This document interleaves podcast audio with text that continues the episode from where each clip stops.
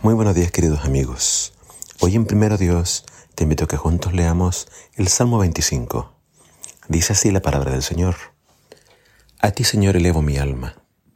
En ti confío, mi Dios. No permitas que me humillen. No dejes a mis enemigos que se alegren en mi derrota. Nadie que tenga fe en ti, Dios mío, se avergonzará de haber puesto su confianza en ti. Pero los que engañan a otros serán avergonzados. Enséñame la senda que debo seguir, Señor. Indícame el camino por donde debo andar. Guíame por medio de tu verdad. Enséñame. Porque tú eres el Dios que me da salvación. En nadie sino en ti tengo esperanza todo el día. Acuérdate, Señor, de tu misericordia y gran amor que siempre me has mostrado. Pasa por alto los pecados de mi juventud, Señor. Mírame con ojos de misericordia y perdón bueno eres, Señor, y enseñas el camino recto a cuantos se extravían. Tú diriges a los humildes en la justicia y les enseñas tu camino.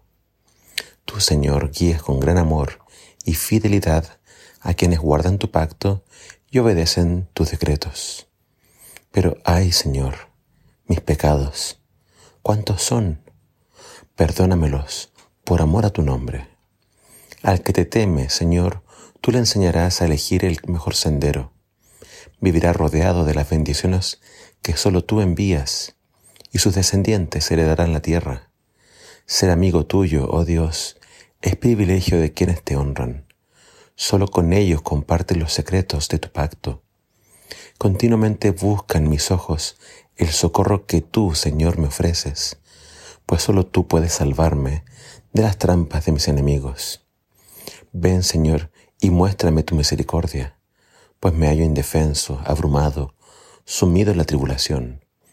De mal en peor van mis problemas. Ay, líbrame de ellos. Siente mis dolores, fíjate en mis angustias, perdona mis pecados. Mira cuántos son mis enemigos y cuán tremendo es su odio contra mí. Líbrame de ellos, salva mi vida de su poder.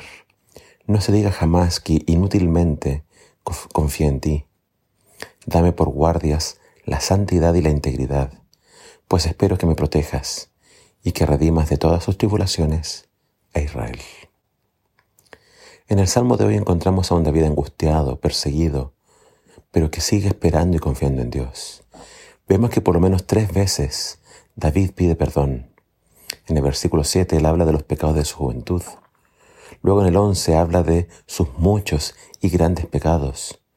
Y en el versículo 18 vuelve a pedir perdón. ¿Qué pasó con ese David que hablaba de su integridad? ¿Qué pasó con ese David que hablaba de su inocencia y pureza? Creo que entre más tiempo pasamos con Dios, podemos reflexionar más en la belleza de su santidad. Entre más tiempo pasamos con Dios, mejor vemos su carácter, y entonces podemos también ser más conscientes de nuestra pecaminosidad y flaqueza. Solo el Espíritu Santo nos puede revelar nuestra verdadera condición y nuestra condición es que todos somos pecadores. Ahora David se da cuenta de su maldad. También es posible que el poder y la fama, por haberse convertido en rey, lo hayan hecho pecar.